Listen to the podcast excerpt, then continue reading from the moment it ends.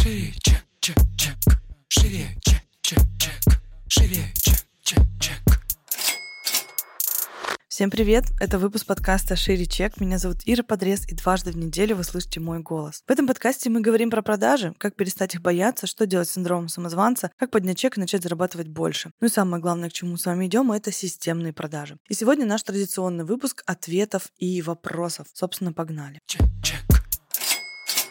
Первый вопрос у нас ситуативный. Девушка пишет, я преподаю иностранный язык, пока только офлайн. Подскажите, пожалуйста, хочу выйти в онлайн. Обучиться ли делать это самой или сразу нанимать продюсера? Во-первых, э, история про найм продюсера — это ваша иллюзия. Не устаю об этом повторять, что нанимать продюсера, когда вы вообще еще не перешли в онлайн, нет смысла, потому что продюсер приходит всегда под запуск. То есть с продюсером делается конкретный запуск продукта. Чтобы делать запуск продукта, надо, а, иметь аудиторию, б, иметь какой-то концепт блога, вернее, сначала блог, да, потом аудиторию. В, надо иметь продукт сформированный, который вы будете продавать, и, соответственно, только после этого нанимать э, продюсера. Второй момент, который тоже не менее важный здесь, то, что когда вы без опыта продажи, без опыта ведения сторис, без опыта вообще работы в онлайне, хотите сюда зайти и сразу начать работать с продюсером, ну, это немножко такая история, знаете, инфантильная, что за меня все сделать, мне не придется разбираться, вам придется разбираться. И третий момент, что на рынке продюсеров хороших не так-то много, а очень много при этом продюсеров-новичков, игроков, и вы будете, как вам сказать, короче, а, как два барана. Один баран, который еще не вышел в онлайн, да, и как бы стоит вот на этом мостике, ждет, что кто-то ему поможет. Второй баран, который сам не сделал какой-то продукт, пошел продюсировать с нуля, рассчитывая на то, что будет новая профессия, будет много денег. Вот вы встретились на мосту и собираетесь что-то сделать. Ничего хорошего не получится, оба упадете в реку по итогу. Потому что и продюсеру, и эксперту нужно прежде всего наработать свою маркетинговую базу. Вам в любом случае надо сначала сначала э, сделать э, самому очень много действий для того, чтобы вы поняли, как это работает. Хотя бы минимально, чтобы у вас хотя бы было, не знаю, там тысячу человек, и вы, не знаю, там уже три или четыре месяца в блоге систематично снимали сторис и писали какие-то посты. А не так, что я сегодня вообще хочу выходить в онлайн, но завтра у меня ученики в офлайне, и у меня вообще-то очень мало времени. На сторис я поэтому не снимаю, но вот мне продюсер бы пришел, он бы мне помог. Он не поможет. То же самое касается продюсеров. Если вы всегда мечтали работать в онлайне, не смогли понять, чем бы вам конкретно заниматься, чем вы могли бы быть полезны людям, да, не смогли найти свою экспертность, вы идете и ищете эксперта, о, сказали продюсер, можно вообще не быть экспертом, сказали, что продюсеры зарабатывают больше, чем эксперты, сейчас пойду без своего собственного блога, без знания и понимания того, как это работает, будут других продюсировать. Чему вы можете напродюсировать, если вы сами не были в этой роли? Реально крутые результаты дают только те продюсеры, которые очень хорошо понимают, что такое быть на месте эксперта. Тогда они становятся в позицию серого кардинала и спокойно варьируют процессы, которые касаются и эксперта, да, и создания продукта и так далее. Но тогда синергетический эффект получается очень крутой. Продюсеры, как правило, те, у кого... У них, вернее, как, у них не очень большие блоги, у всех маленькие, но это люди с очень крутой базой маркетинга, с очень крутыми связями, как правило. У них очень много времени уходит на тусовки и разговоры в контексте. То есть они крутятся все время внутри блогеров и понимают, что происходит. Вот на этом все выезжают, понимаете? А когда история, вот сейчас я с нуля, и один с нуля, и второй с нуля. Нет, друзья, один сетует на продюсера, что тот ничего не сделал ему, второй сетует на эксперта, говорит, блога нормального нет, мы ничего не запустили. Понимаете, вы оба остаетесь в проигрыше, а вам надо обоим выиграть. Оба вы выиграете только тогда, когда каждый из вас будет изначально нарабатывать какую-то свою базу и потом соединяться с другим человеком. Вот тогда у вас будет вин-вин. А пока получается как бы очень криво.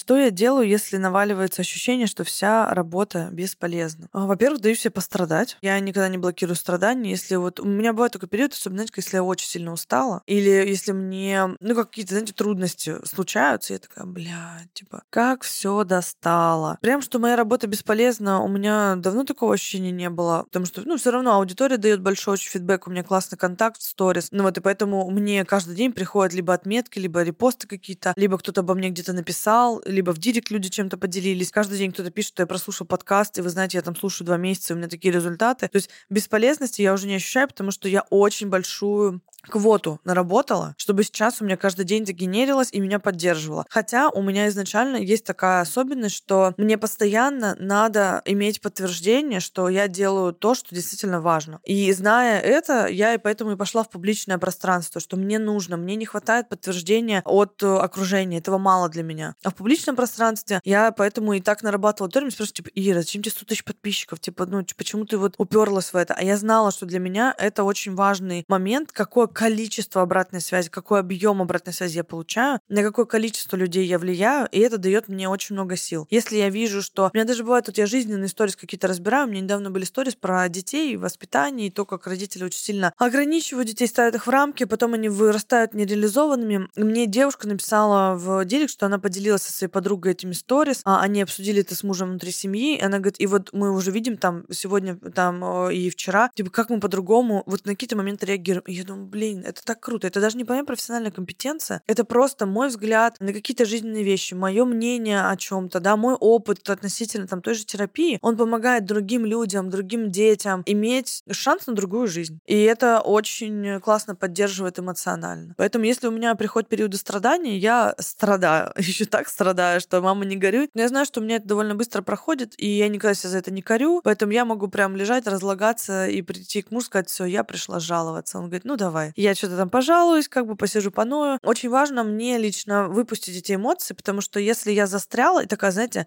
нет-нет, ничего не произошло, все в порядке, и как будто заживала эту эмоцию, вот тогда я из нее выбраться не смогу. Я буду очень долго в этом проживать, закрывая, знаете, ее веточками условно. А если я прям вот погрузилась в эмоцию, ну да, да, вот так дерьмово сейчас, да, три дня буду страдать, лежать, сопли на кулак наматывать. На четвертый день я встану, отряхнусь, придумаю какую-то новую гениальную идею, пойду ее воплощать, и мне будет с ней как бы классно. Поэтому дайте себе возможность пострадать, если вдруг страдается. Но и в целом подумать о том, как вы можете получить э, такое подспорье, да, чтобы не проваливаться в свои слабые места. Потому что для меня вот этот момент, я же вам сказала, я прямо его специально себе подстелила соломкой, зная, что я могу в чем-то разочароваться, я могу сказать, ну нет, все было не так и так далее. И когда я открываю директ, я думаю, нет, Ир, все так, все так, мой перфекционизм, он начинает немножко потухать, и самозванец тоже туда же, и мне это помогает возвращаться в чувство. Но я для этого много делаю. То, что вы понимали, да? Я знаю свою слабую точку, слабое место. Я шла к тому, чтобы у меня был такой большой блог с такой лояльной аудиторией, с такими охватами. Последние три там, года условно. То есть это методичное действие за дня в день во имя конкретной цели. Конкретная цель с конкретным результатом, для чего я это делаю. Это не так, что, ой,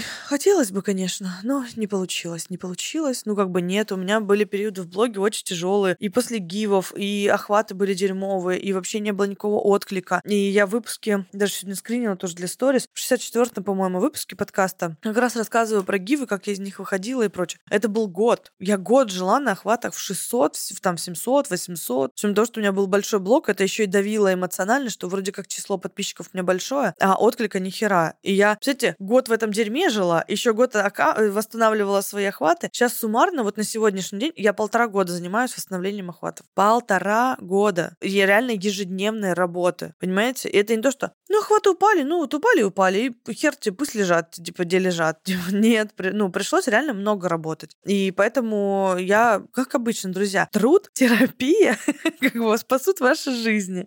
Вот, и искренность перед собой и своей аудиторией. Чек, чек, чек. Ну что, на этом наш выпуск подошел к концу. Я, собственно, рада за всех, кто в 2021 году заполнял все для меня окошки, получил ответ на свои вопросы, потому что в 2022 году вопросов и ответов больше не будет. Вот как-то так. Поэтому радуйтесь тому, что у нас есть. Послушайте обязательно все выпуски «Вопрос-ответ». Там действительно очень много крутой, полезной информации. Мы весь год собирали э, эти вопросы от моей аудитории. Это вопросы не, не мной придуманные. Поэтому, если вы еще не слушали какие-то выпуски, обязательно это сделайте. Ну и слышимся с вами в следующем выпуске. Всем пока. Шире, чек, чек, чек.